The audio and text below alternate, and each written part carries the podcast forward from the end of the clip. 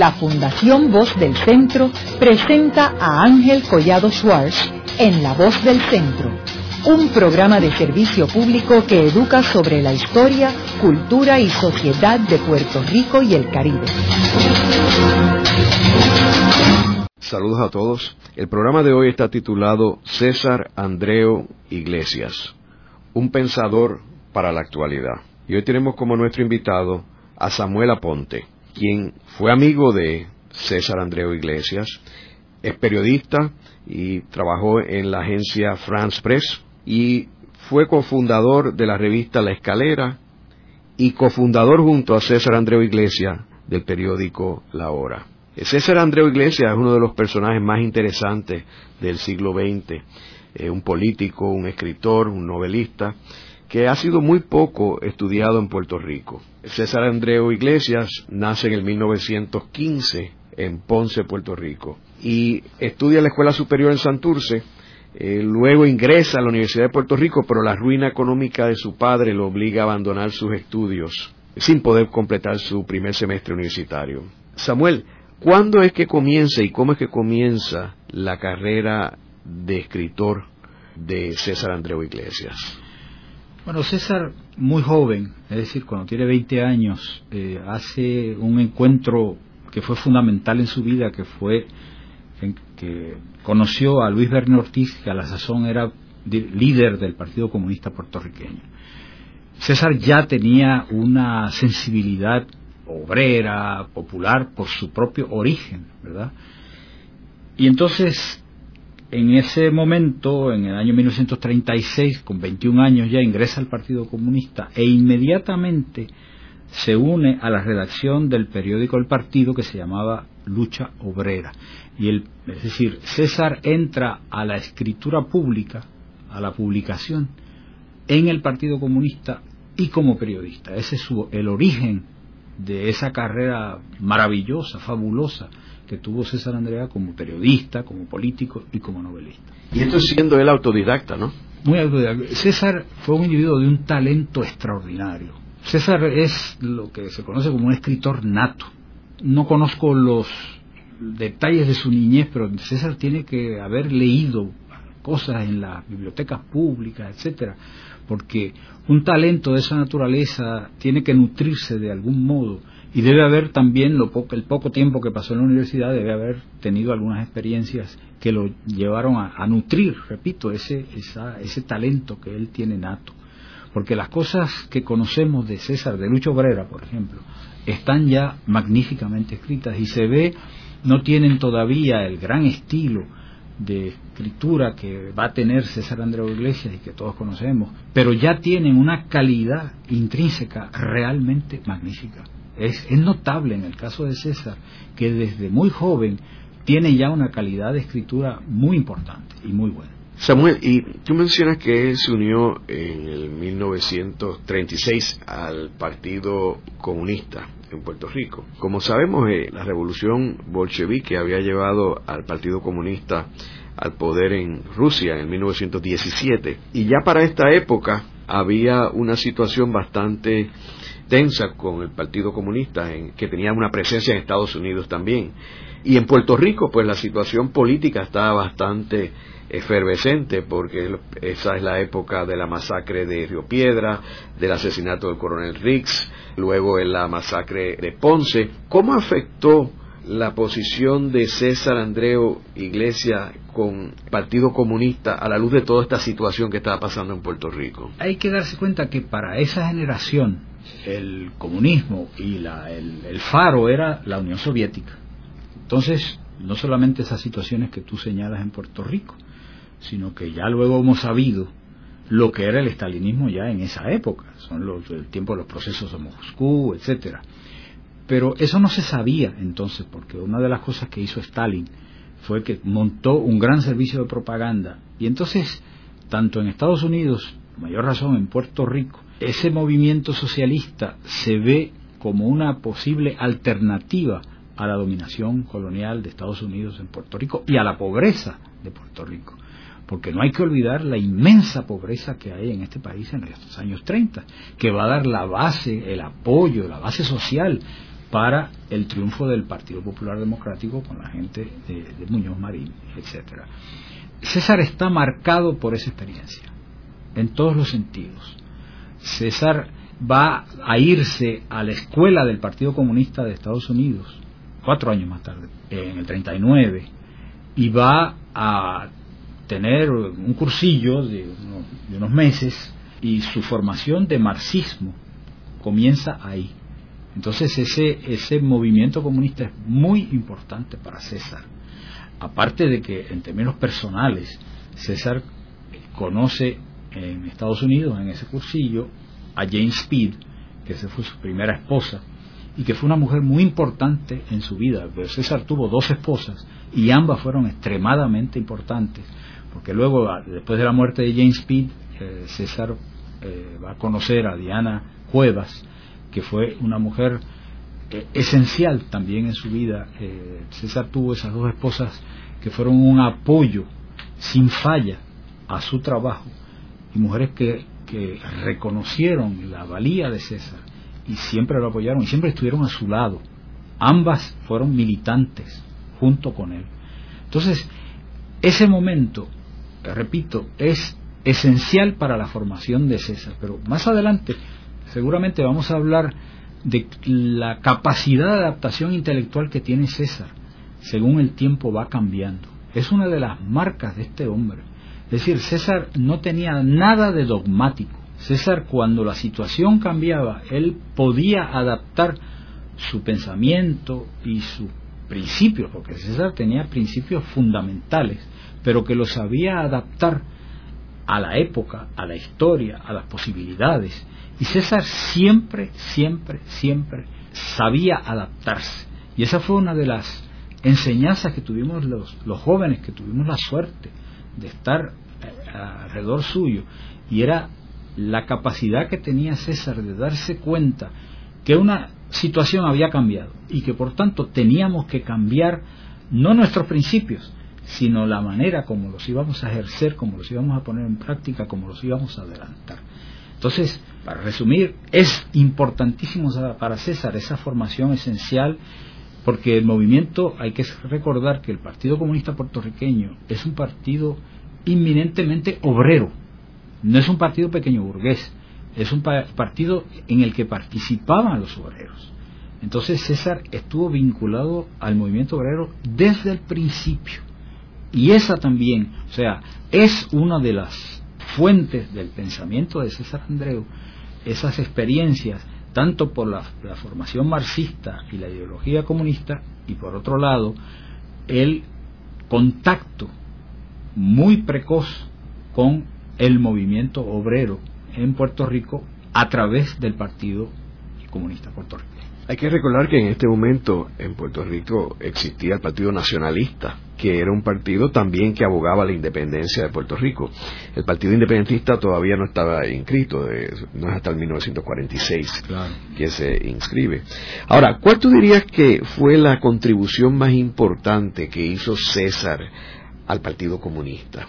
Yo creo que la contribución más importante es esa capacidad de adaptación y esa independencia de criterio que él siempre tuvo. Es decir, si uno mira las, las diferentes polémicas que tuvo César Andreu con líderes del Partido Comunista y más adelante con el liderato de todo el movimiento nacionalista, el movimiento y luego hasta el MPI, que fue su último movimiento en el que él participó, César tenía una gran independencia de criterio y un horizonte muy claro. César era capaz de ver cuando las acciones que se estaban llevando a cabo desviaban del camino, ¿cómo llamarlo?, esencial, fundamental, que para él podía ser muy ancho, es decir, no tenía una estrechez de miras, tenía una, una, gran amplitud de miras. Y entonces César va a tener una controversia con Juan Emanueli, que era líder del partido. Va a tener una controversia con Corretger. Y la, la, última controversia lo lleva a que a él mismo se ha expulsado del Partido Comunista. También con Pablo García Rodríguez. También tuvo unas controversias porque eso es otra cosa que, que hay que decir, aunque César después de la guerra en la que él fue reclutado y estuvo en la Guayana Británica y en Jamaica, César termina un bachillerato en economía, en los, después de la guerra, del 46 al 49. Pero César nunca desarrolló una mentalidad académica. César fue siempre un escritor. Todos los escritos de César son muy rigurosos y muy importantes, pero sin estilo académico, sin pedantería, sin citar abundantemente que si fulano dice, que si sultano dice, que si Perencejo dice, ¿verdad? Y eso fue muy importante también en, el desarrollo de César y es lo que hace que hoy podamos leer a César Andreu. Bueno, yo he estado releyendo columnas suyas y yo digo, bueno, pero estas columnas se podrían publicar hoy con el mismo beneficio que cuando se publicaron hace 50 años, ¿verdad? Porque era un pensamiento que en lo esencial era absolutamente libre, absolutamente independiente y absolutamente visionario. Samuel, ¿cuándo es que él comienza su carrera como escritor? Depende de lo que queramos decir por escritor, ¿verdad? Porque César empieza a escribir ensayos políticos, propuestas políticas desde muy pronto, o sea, ya en los años 40, con todas esas polémicas en el Partido Comunista y luego en su expulsión del Partido Comunista, César escribe ensayos políticos que también tienen una gran vigencia todavía hoy, pero su carrera literaria en el sentido estricto o estrecho empieza en los años 50 cuando después de la persecución por la revuelta eh, nacionalista, después de la persecución por el macartismo, todas esas cosas que César fue arrestado, finalmente siempre liberado porque César nunca tuvo una actividad de delincuente de ningún tipo, ¿verdad? siempre fue liberado al cabo de un tiempo, nunca lo pudieron acusar de nada. Entonces César se retira a una finca, una pequeña finca que tenía otro hombre que fue muy importante para el movimiento puertorriqueño, que se llama Richard Levins. Richard Levins es un norteamericano, un gran biólogo, que se casó al final de la guerra, creo que en el 46, no lo tengo claro ahora, con una puertorriqueña de Nueva York, que se llama Rosario Morales, que también es una escritora, y ellos se vinieron a vivir a Puerto Rico trabajando con los menonitas, Richard como técnico de laboratorio. Ellos compraron un terreno en Indiera Fría, en Maricao, y como Richard y Rosario habían participado en el Partido Comunista, cuando el Partido Comunista se deshace al final de los años 40, cuando expulsan a César y todo eso, César se va a la finca de ellos. Y de hecho ayuda a construir la casa que todavía existe allá en Indiera Frías. Y allá en Indiera Frías es que César empieza a escribir sus novelas, que son novelas fundamentales en la novelística puertorriqueña, son novelas magníficas. La primera de ellas, que se conoce bastante, que es Los Derrotados, que además es una novela de una inmensa valentía, porque él está hablando de los suyos. Es decir, porque aunque él no participó de ninguna manera en la revuelta nacionalista, César siempre hizo todo lo posible por ayudar a los nacionalistas encarcelados, al propio Albizu. César participó en todos los movimientos y todos los procesos para sacar a Albizu de la cárcel en diferentes momentos. Pero César tiene la visión política y literaria de analizar en su novela y presentar en su novela los derrotados. Y ya ese título, ¿verdad? Es tremendamente importante y yo quiero insistir en la, en la valentía de ese título en el mundo independentista un propio independentista decir, mire, fueron derrotados por esto y por esto. Samuel, antes de entrar más en detalles en los derrotados, que creo que debemos profundizar un poco más en, las novelas de él, en términos de los escritos en la prensa, él tenía una columna en uno de los periódicos, ¿verdad? En el Imparcial, y él escribía sobre qué temas. César escribía, la columna del Imparcial es mucho más tarde, ¿verdad? Pero César escribía... ¿Y cuáles fueron las primeras columnas que él escribía? ¿Dónde? en el imparcial. O sea, él escribió, él escribió antes en distintos periódicos independentistas. La primera aportación en un periódico comercial de distribución general es en el imparcial, ¿verdad? Por la posición política de Ayuso, ¿verdad? Que lo, lo invita a colaborar y él escribe en el imparcial casi 10 años. Esas columnas, y dicho sea de paso, si me permites una nota personal, eso fue lo primero que yo leí de César Andreu porque mi padre las leía y me las daba a leer ya yo, muchacho un poco adolescente, ¿verdad? Y las leía maravillado, como todo el mundo, porque ¿sobre qué escribía César? César escribía sobre todo lo que podía preocupar al pueblo puertorriqueño, sobre la política, sobre los problemas sociales, sobre los problemas económicos, sobre la criminalidad. Cuando uno ve las columnas de César y las compara con las noticias de los periódicos de la época, se da cuenta de la, de la reactividad de este hombre para utilizar la actualidad siempre para agudizar la conciencia independentista y socialista del pueblo puertorriqueño. Yo recuerdo una ya mucho más tarde, ¿verdad? en los años 70, en la revista Avance, que fue uno de los últimos lugares donde él escribió columnas, un día hubo un, uno de estos transportadores que se, aquí en el Puente de las Américas, se volteó y soltó un montón de dinero. Yo no sé cómo, cómo pasó eso, porque yo no estaba aquí en Puerto Rico. Y César escribió sobre ese accidente y la gente que se paraba, ¿verdad? Y, y entonces en esa columna él habla sobre la importancia del dinero, la relación de la gente con el dinero, sobre un hecho, un accidente. César tenía la capacidad de convertir cualquier tema en un asunto político. Y esa es una de, las, sus grandes contribuciones al periodismo puertorriqueño. y, y esas columnas, bueno, uno puede, no sé, mirando las columnas de César Andrés uno dice, como dicen por ahí, le sacaba punta a una bola de billar, ¿verdad? Eh, él tenía esa capacidad que no es fácil. Yo recuerdo cuando yo conocí a César, yo conocí a César durante el plebiscito de 1967. Yo era periodista de la agencia Prensa Asociada y un día citaron a una conferencia de prensa del MPI, que como tú recordarás estaba en la posición de la abstención, de no participar en el plebiscito de 1967. Estaba César, estaba Juan Maribraz y había otras personas. Y entonces, al terminar la conferencia de prensa, yo desde luego me acerqué a César Andreu, porque era una personalidad que yo admiraba desde hacía mucho tiempo. Y yo, con toda la ingenuidad de un joven, le digo, oiga, pero ¿y cómo usted puede escribir esas columnas? Y César se sonríe y me dice, hay que sentarse y pasar la mañana para escribir una columna.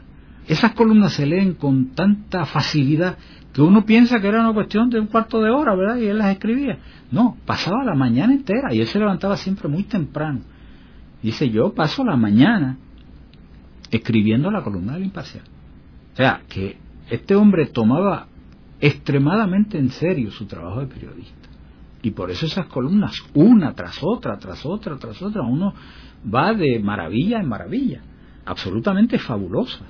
Las del imparcial, como las de claridad, como las de la hora. Ese hombre tenía una capacidad de columnista, de editorialista, absolutamente extraordinaria. En Puerto Rico ha habido muchos cronistas importantes. En el deporte, por ejemplo, las columnas de Ponflores, que yo estoy seguro que tú las, recuerdas, ¿verdad?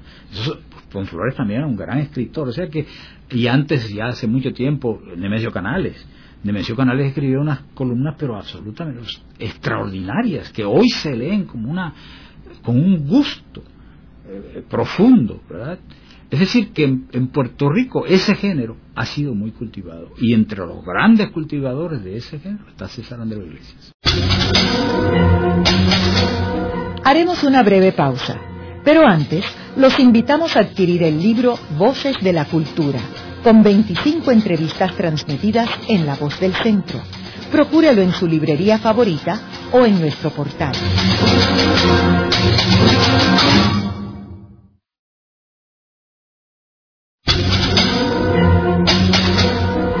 Están escuchando a Ángel Collado Schwartz en La Voz del Centro.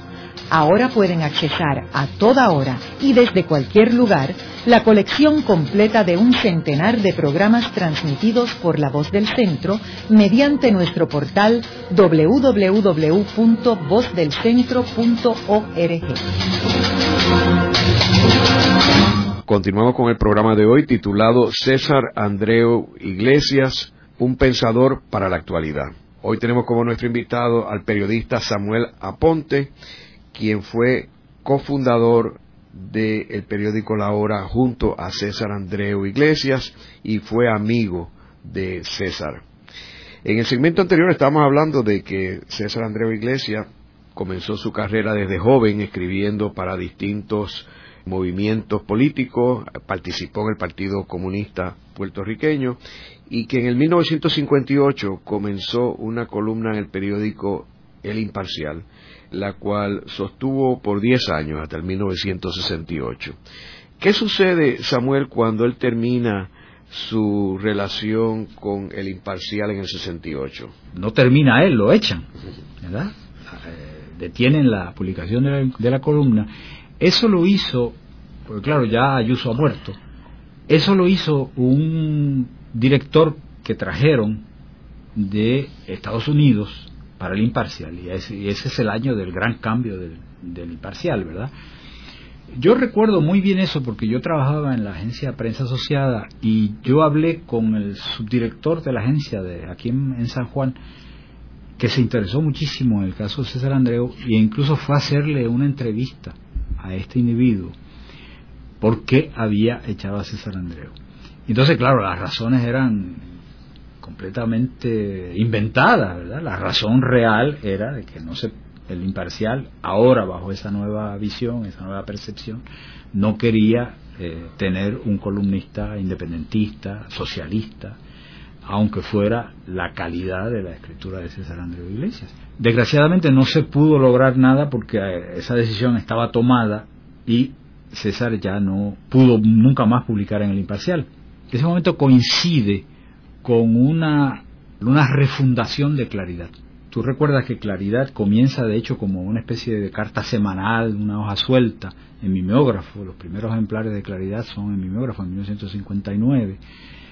Y en ese año se está trabajando en la refundación de Claridad y de hecho ahí es que empieza mi relación profesional y luego mi amistad con César Andreu, que como te dije lo había conocido brevemente durante una conferencia de prensa en torno al plebiscito de 1967 se piensa sacar a claridad con regularidad, porque antes se hacía una broma, ¿verdad? Que se decía que Claridad era un periódico muy religioso, porque salía cuando Dios quería. Había muy pocos medios para hacer ese, ese periódico y el MPI está decidiendo en ese momento decir, vamos a hacer todo lo posible porque Claridad tenga una periodicidad fija. Y eso es en 1968 que se lanza una periodicidad quincenal cada dos semanas iba a salir claridad. Y yo recuerdo muy bien ese momento porque César Andreu me recluta a mí para ocuparme de la página internacional. Y ahí él toma la, una columna, primero quincenal, luego muy pronto fue semanal, se estabiliza la salida del periódico y de ahí en adelante Claridad ha salido primero todas las quincenas, luego todas las semanas, luego hubo un tiempo que Claridad fue diario, y luego volvió a ser semanario y desde entonces sale regularmente, es decir, de 1968 Claridad sale regularmente, pero hasta entonces tenía mucha irregularidad. Pero César cambia, le cambia el nombre a su columna, porque tú recuerdas que la columna de César se llamaba Cosas de aquí, y él le cambia el nombre a esa columna y le pone ¿qué? Columna de César en Claridad se llamaba ¿qué? Y esa columna va a durar en claridad tres años, sí, más o menos tres años, hasta, hasta 1970-71, cuando viene la decisión del MPI en la que César abandona el MPI con Fromm, Norman Pietri, salen de, de claridad y nunca más van a volver.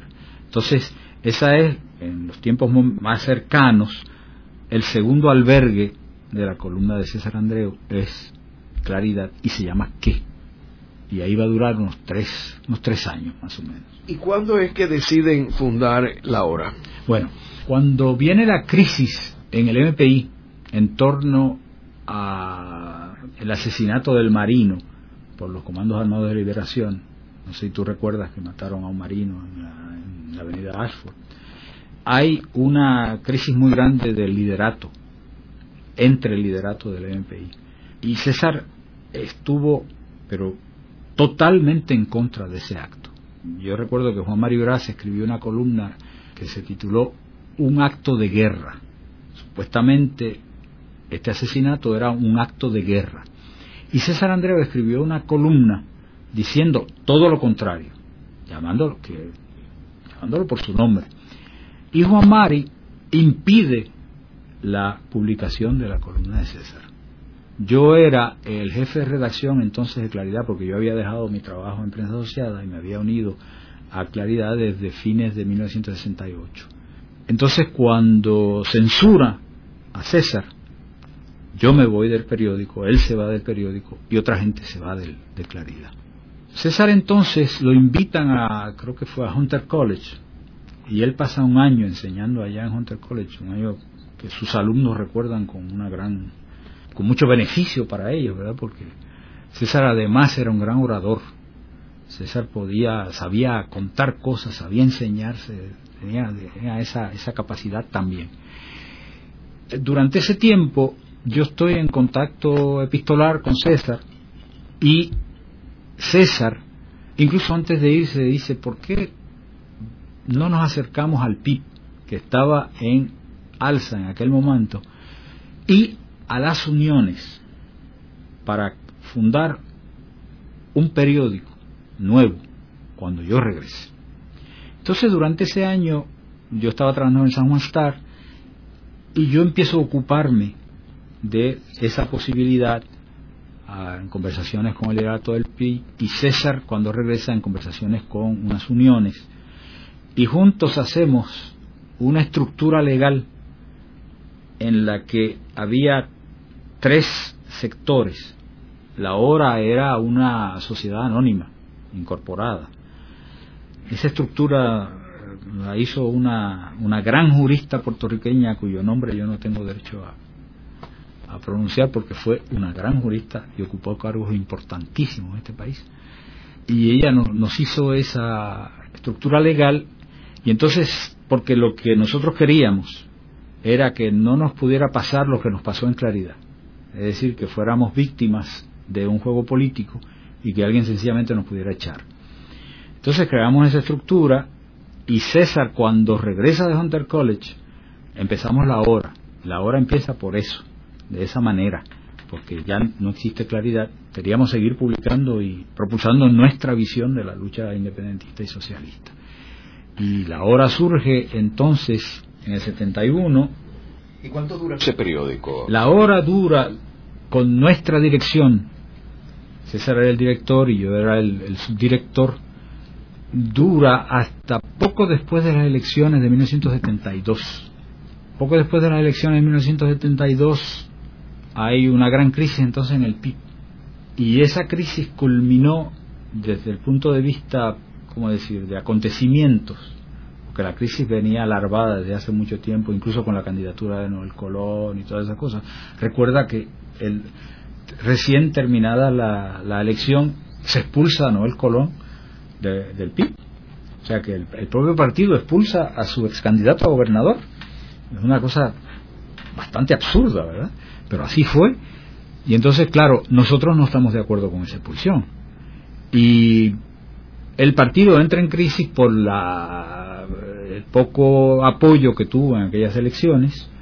Y el momento que, que, ¿cómo decir?, de ruptura es una reunión de, no recuerdo cómo se llamaba aquel cuerpo del, del PIB, pero era, era una asamblea grande, eran unas 100 personas y entonces yo estaba ahí, César estaba ahí, y yo tomé notas de lo que se había discutido y publicamos una doble página con la discusión que había habido en, no me acuerdo si llamaba la Comisión Central o lo que fuera del PIB, sin poner quién había dicho qué cosas, sino que nosotros entendíamos que la militancia del partido tenía derecho a saber lo que estaba discutiendo, el análisis que hacía la dirección del partido sobre y esto, desde luego, fue una idea de César. Yo la ejecuto, pero yo la escribo, pero es una idea de César. Y esto enfurece a Rubén Berríos, que entonces lanza una campaña contra nosotros y a pesar del sistema legal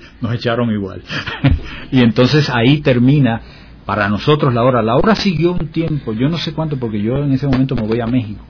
La hora siguió algún tiempo bajo otra dirección, ¿verdad? Y en un momento dado que no puedo decirte qué fecha el PIB decide detener la hora y muere la hora. Hasta ahí llega la hora. Samuel, y de ahí es que él se incorpora al proyecto de Avance. Es en ese momento donde él, podemos decir, se muda a Avance. ¿verdad? Yo las fechas de Avance no las tengo muy claras porque yo no estaba aquí. Yo recibía la, la, revista en México, pero como no esa parte no la no la viví con, directamente, ¿verdad? Pero sí leía las columnas de César. Pero lo curioso es que César, en todas esas publicaciones, escribe de la misma manera con el mismo pensamiento, es decir, César no cambia de, de manera de pensar, sencillamente adapta a la publicación, porque no es lo mismo publicar en Avance, que por cierto fue una gran revista, que publicar en La Hora, o que publicar en Claridad, o que publicar en Lucha Obrera del Partido Comunista, ¿verdad? Entonces uno cuando lee es, pero, pero hay el mismo hombre, está ahí todo el tiempo, con las mismas ideas, solo que adaptadas a la situación y al medio en el que está escribiendo. Pero efectivamente la, parte de avance no tiene unas diferencias fundamentales con lo que hacía César en la hora.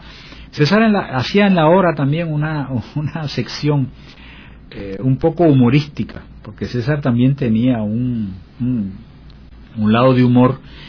Un hermano de César, cuyo nombre ahora no recuerdo, fue el fotógrafo oficial de doña Felisa Rincón durante muchos años y tenía un gran archivo de fotos de doña Fela y del Partido Popular, etcétera.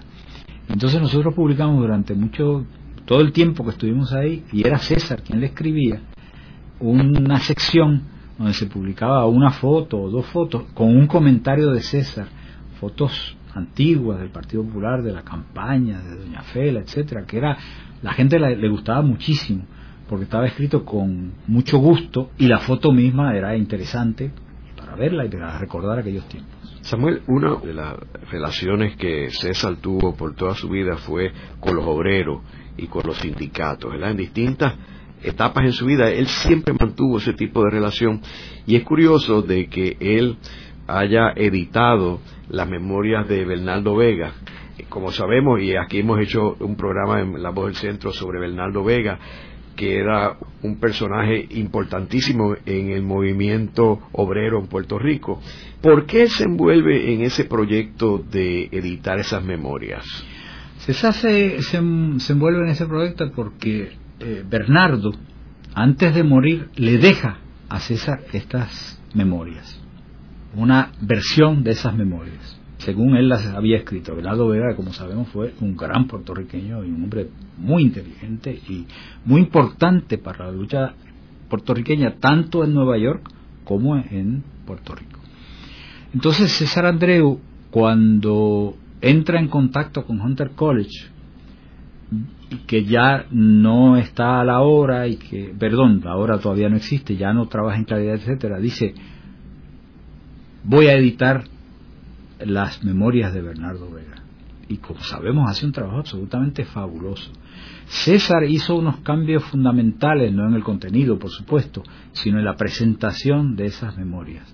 Porque Bernardo Vega, si mal no recuerdo, el, el texto original estaba escrito en tercera persona. Y César decide, con muy buen tino, que esas memorias se tienen que escribir en primera persona.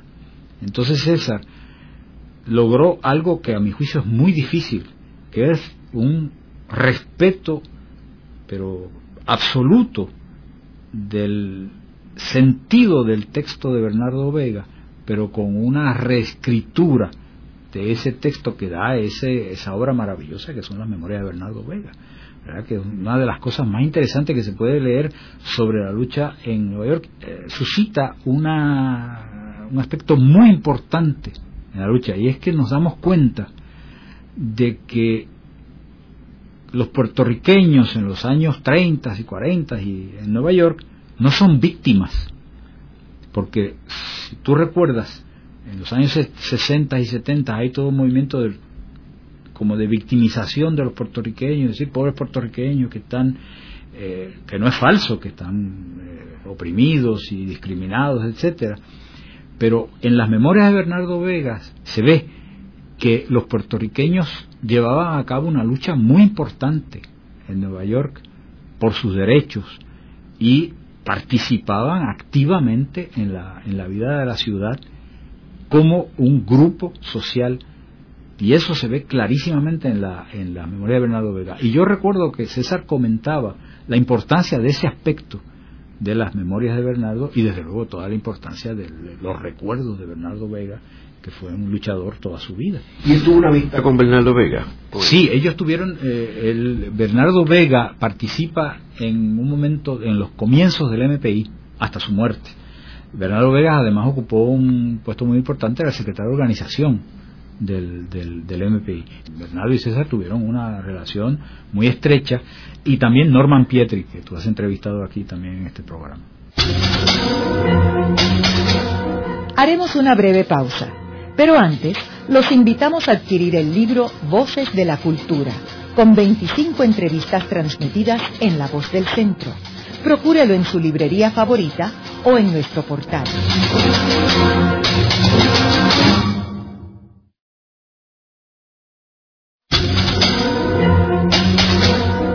Regresamos con Ángel Collado Schwartz en La Voz del Centro. Continuamos con el programa de hoy titulado César Andreu Iglesias, un pensador para la actualidad. Hoy tenemos como nuestro invitado al periodista Samuel Aponte, quien fue cofundador del periódico La Hora junto a César Andreu Iglesias y fue amigo de César. El segmento anterior estábamos hablando sobre el papel de escritor de César Andreu Iglesias y sobre las columnas que él escribía en el Imparcial. Tú comentabas que él eh, hacía cuentos en esas columnas. Háblanos un poco sobre esos cuentos. César desarrolló un, estilo de presentación de algunos de algunos eh, hechos, ¿verdad? César tenía un bar mítico, un bar que no existía, al que él supuestamente iba y había una conversación sobre algún tema de actualidad. Entonces la columna transcurría en el bar por medio de las conversaciones de las distintas personas que estaban en ese bar. Y efectivamente esas columnas se pueden considerar como cuentos, porque aunque no tienen la estructura del cuento, efectivamente comienzan con, un tema, se desarrollan con esos personajes brevemente, porque una columna es un género, la columna es un, breve, un género breve, pero queda completo con sus caracterizaciones, con los personajes, con el movimiento de los personajes y desde luego con el tema tratado. Esto yo quiero insistir en una columna periodística. No hay mucha gente que yo conozca que haya hecho eso. Y César hacía eso eh, muchísimas veces. Él tenía el bar, tenía unos personajes también inventados. Su prima Cambucha. Su prima Cambucha era, eh, ¿cómo decir?, un society fan, ¿verdad? Ella vivía en el mundo de la sociedad y de los trajes y de las modas y no sé qué. Y entonces él, cuando quería hablar de ese, de ese grupo social, pues inventaba una conversación con su prima Cambucha. E insisto que esta prima Cambucha no existía, ¿verdad? Pero ese personaje de la prima Cambucha lo podemos encontrar en muchísimas columnas de, César Andreu y otros personajes también, y eso es parte de su obra literaria, es su periodismo, pero también parte de su obra literaria. Hablamos también de que él escribió unas novelas. Eh, tú mencionaste que Los Derrotados se refería a los nacionalistas, ¿no? Y esa novela tuvo buena acogida aquí en Puerto Rico. Esa novela tuvo muy buena acogida y yo creo que es la novela que más se lee todavía de él. Y se tradujo también al inglés. Y se tradujo al inglés. Es decir, en Los Derrotados, y además es su primera novela, que desde luego fue premiada, luego fue publicada por el Imparcial en, por entregas. Cuando César se une al Imparcial en el, en el 58, el Imparcial la, la vuelve a publicar y ha tenido varias reediciones. La otra novela que la gente conoce bien, es El Derrumbe, que es otro tipo de novela, es una novela social, ¿verdad? Esa se publicó primero por entregas y luego en libro. Y es la historia de una trifulca y un asesinato, etcétera, en un barrio que es el barrio de Indiera Fría, en Maricao, donde él vivió y la escribió allá también. De hecho, él escribe sus tres novelas si, si no me equivoco, las escribe en ese periodo de cinco o seis años que vive allá en Indiera Fría. Pero la novela que casi nadie conoce en este país se llama Una gota de tiempo. Y esa novela son las situaciones de tres parejas en torno a la plaza del mercado de Río Piedra durante un día. Esa técnica era novedosísima en su momento. Es decir, eso luego lo ha hecho mucha gente, pero mucho más tarde. O sea que no solamente que la novela es magnífica, sino que la técnica de esa novela, desde el punto de vista técnico, es avanzadísimo. O sea que César estaba en ese plano también muy adelantado. Esa novela tiene una historia. Juan Maribras la cuenta en sus eh, Memorias de un Ciudadano, el libro que salió hace dos años, creo. Esa novela, eh, como César había, es su segunda novela, de hecho, es antes del derrumbe. Como César había ganado un premio, Los Derrotados había tenido muy buena acogida, decide el MPI publicar esa novela para sacar fondos y venderla para sacar fondos. Pero claro, Juan Marí lo cuenta muy bien, diciendo, pues no había ni plan de mercadeo ni nada. Entonces la novela pues no se vendía y no se vendía. Yo tengo el recuerdo de haber visto unas pilas de esa novela en la misión nacional, es decir, el, la sede central del MPI en Río Piedras, una noche ahí, pero muchísimas de esas novelas. Y, Juan Mario Bras cuenta que es, todos esos ejemplares se perdieron en una inundación que hubo en su casa, en una de sus casas, y ahí se perdieron esas novelas. Repito, yo creo que si hay 50 personas que han leído esa novela en Puerto Rico, es muchísimo, porque no se vendió. Yo personalmente la tengo en fotocopia, yo no tengo ni, ni, un ejemplar de porque no tuve la presencia de ánimo de aquel día de llevarme uno. Yo la, la, la, tengo en una fotocopia del, del, ejemplar de su casa. Yo quisiera que esa novela fuera reeditada, porque esa novela la juventud puertorriqueña debiera conocerla. Porque es efectivamente una gran novela. Yo se la hice leer a Edgardo Rodríguez Juliá y Edgardo, y Edgardo me llamó y me dijo, efectivamente tienes razón, esa es una gran novela. Y es una lástima que esa novela no se conozca por las circunstancias en las que en las que pereció, pereció físicamente.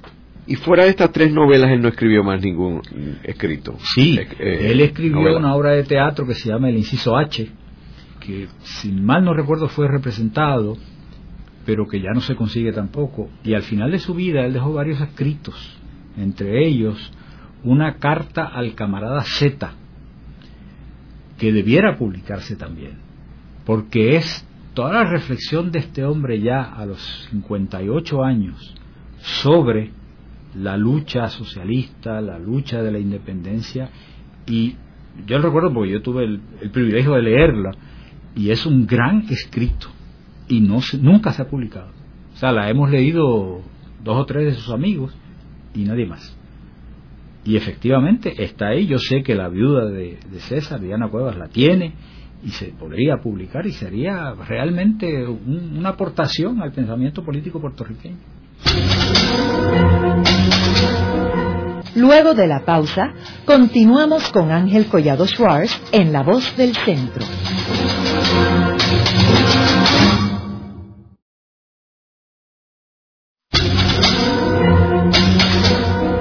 Continuamos con la parte final de La Voz del Centro con Ángel Collado Schwartz. Pueden enviarnos sus comentarios a través de nuestro portal www.vozdelcentro.org. Continuamos con el programa de hoy titulado César Andreu Iglesias, un pensador para la actualidad. Hoy tenemos como nuestro invitado al periodista Samuel Aponte, quien fue cofundador del periódico La Hora junto a César Andreu Iglesias y fue amigo de César. Eh, Samuel, en el segmento anterior estábamos hablando sobre la participación de César en el género de la novela. ¿Cuál fue su participación en los escritos políticos? Bueno, César tiene una gran cantidad de escritos políticos desde el comienzo, es decir, desde muy temprano en su vida. César participa, por un lado, en la producción de textos en los distintos movimientos donde, donde él ha estado, pero tiene también un libro que fue muy importante, que es de hecho una colección de algunos de esos escritos y que se publica en 1951 bajo el título de Independencia y Socialismo, porque ese es uno de las de los ejes principales del pensamiento de César Andreu. Es decir, que la independencia tiene que estar ligada al socialismo y sobre todo dentro del área del socialismo ligada al movimiento obrero, al movimiento sindical, porque César sabía muy bien reconocer la importancia de respetar las posibilidades históricas. Y César siempre habló desde ese libro y desde otros libros de la importancia de que el movimiento independentista estuviera vinculado al movimiento obrero. Eso no quería decir, desde luego, que César no supiera la importancia que tenían otros sectores de la sociedad y de la economía puertorriqueña, la importancia, el papel importante que podían desempeñar esos otros sectores. Pero él decía que la base del movimiento independentista tenía que ser los trabajadores, entre otras cosas, que son la mayoría, ¿verdad? Y, la, y crear la conciencia de la independencia en el movimiento de los trabajadores a través de sus organizaciones además. César no, César no estaba pensando en crear unas organizaciones paralelas. No estaba pensando a través de sus organizaciones. Es decir el mundo real que existía había que trabajar con ese mundo real. Eso era otra cosa muy importante de César. Entonces César después de Independencia y Socialismo cuando ya en 1953 cuando ya ha habido el gran fracaso del, nacionalismo, cuando el Partido Comunista también se ha ido desapareciendo, él, ya ha sido expulsado, de hecho, César escribe un extenso proyecto de tesis política que se llama La situación de Puerto Rico y el camino de la victoria del pueblo. Y ese es también un libro donde César está planteándose de qué manera se puede organizar eh, el movimiento, porque César creía mucho en la organización. Es decir, César no creía en, la en, el surgimiento espontáneo de ningún tipo de movimiento político. César, desde luego, esto es parte del movimiento del pensamiento marxista, ¿verdad? Es decir, el, movimiento político hay que organizarlo para que se pueda llevar a cabo. Él no, va a surgir solo.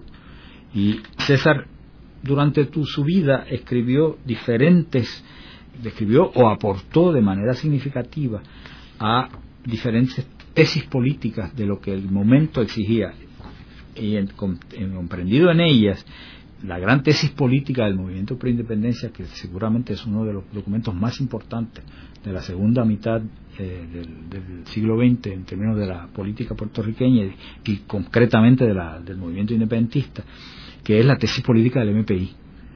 Y eso César contribuyó de manera esencial y fundamental yo me atrevería casi a decir que el, grueso de esa tesis política la aporta eh, César Andreu.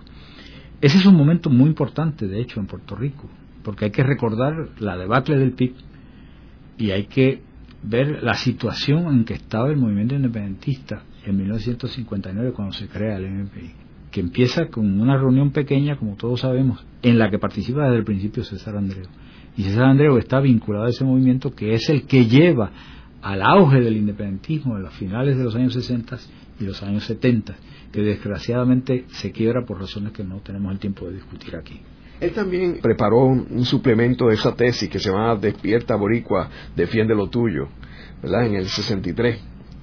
Y también yo creo que un, libro importante, eh, Samuel, es el, libro de Luis Muñoz Marín, Un hombre acorralado por la historia, en la cual reproduce algunas de sus columnas. Sí, efectivamente. E, ese libro hoy tenemos la posibilidad de leerlo junto a las memorias de Muñoz Marín, donde Muñoz Marín efectivamente, de, cierta manera, comprueba esto. Es decir, acuérdate que Muñoz Marín dice, bueno, yo no hice suficiente por maltratar a los independentistas, me dejé llevar por una serie de, de cuestiones, este, maltrataje del Polanco, todo esto Muñoz termina por decirlo.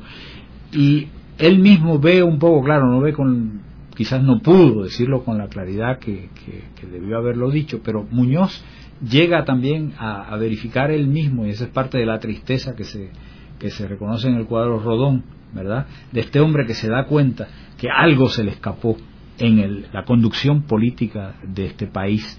Y César Andreu lo ve en esas columnas que escribe, porque recuerda que ese libro es primero unas columnas que salieron con ese título absolutamente fabuloso que se pone en el libro, que es un hombre acorralado por la historia, es decir, un hombre que no vio las consecuencias históricas de ciertas decisiones políticas que se tomaron y que él tomó con el liderato del Partido Popular a partir de los años 46, 47, etcétera, que, todos conocemos. Eh, Samuel, ¿y cómo era César como ser humano? César era un gran ser humano. César era un hombre extremadamente generoso con su tiempo, era eh, extremadamente generoso con su inteligencia. Yo recuerdo, eso George Fromm lo dice muy bien también en, su libro, ese libro magnífico que él escribió inmediatamente después de la muerte de César. Los jóvenes que estábamos en torno a César, pues desde luego íbamos allí, además aquella casa era un, aeropuerto, uno llegaba a punto, o sea, uno se anunciaba y uno llegaba. Y, y César, en la casa de César yo creo que había gente, y sobre todo gente joven, todas las tardes, todas las noches y allí discutíamos de política, pero también hablábamos de, la vida y César tenía mucho sentido del humor y César se reía con mucha eh, facilidad y contaba chistes y o sea que no era un hombre no hay que imaginarse este hombre así eh, sentado con la con la mano en, la cabeza en la mano verdad no César era un hombre que vivía vivió plenamente su vida. Eso sí se levantaba todas las mañanas a escribir eh, sus ensayos y sus artículos. Y después estaba todo el día disponible para la vida real y para la actividad política. Y una cosa que era extraordinaria, también lo señala eh, Fromm en su libro, cuando había alguna derrota, cuando el movimiento o nosotros como grupo sufríamos alguna derrota, el más joven era él. Cuando nos reuníamos en su casa, nosotros éramos jóvenes por edad, pero el más joven en pensamiento y en actitud era César. Porque César se entristecía a media tarde y al día siguiente ya estaba planificando una actitud nueva, qué era lo que teníamos que hacer, hacia dónde teníamos que ir, qué era lo que el momento permitía. Y esto se ve incluso en sus columnas de acontecimientos graves para el movimiento por independencia, como el ataque aquel de, que, que sufrió el movimiento de independencia hace 40 años. César, hay que ver la columna que escribe César una semana después. Se llama esa columna La originalidad de la hora. Él no se mete a discutir que si la turba, que si esto, no. Él discute qué es lo que esto significa y qué es lo que esto tiene que nos debe llevar a continuar. En el programa de hoy hemos discutido la figura de César Andreu Iglesias, uno de los pensadores más importantes de la segunda mitad del siglo XX, una de las grandes plumas de Puerto Rico, siguiendo la tradición del propio Nemesio Canales, eh, un hombre vertical en sus posiciones, eh, controversial, un hombre que siempre estuvo comprometido con la lucha obrera en Puerto Rico y que hizo una contribución bien importante a las letras y al periodismo en Puerto Rico. Eh, muchas gracias, Samuel. De nada, gracias. Esta ha sido una producción como servicio público de la Fundación Voz del Centro. Los invitamos a sintonizarnos la próxima semana a la misma hora. Y recuerden que pueden adquirir el libro Voces de la Cultura en su librería favorita o en nuestro portal. Thank you.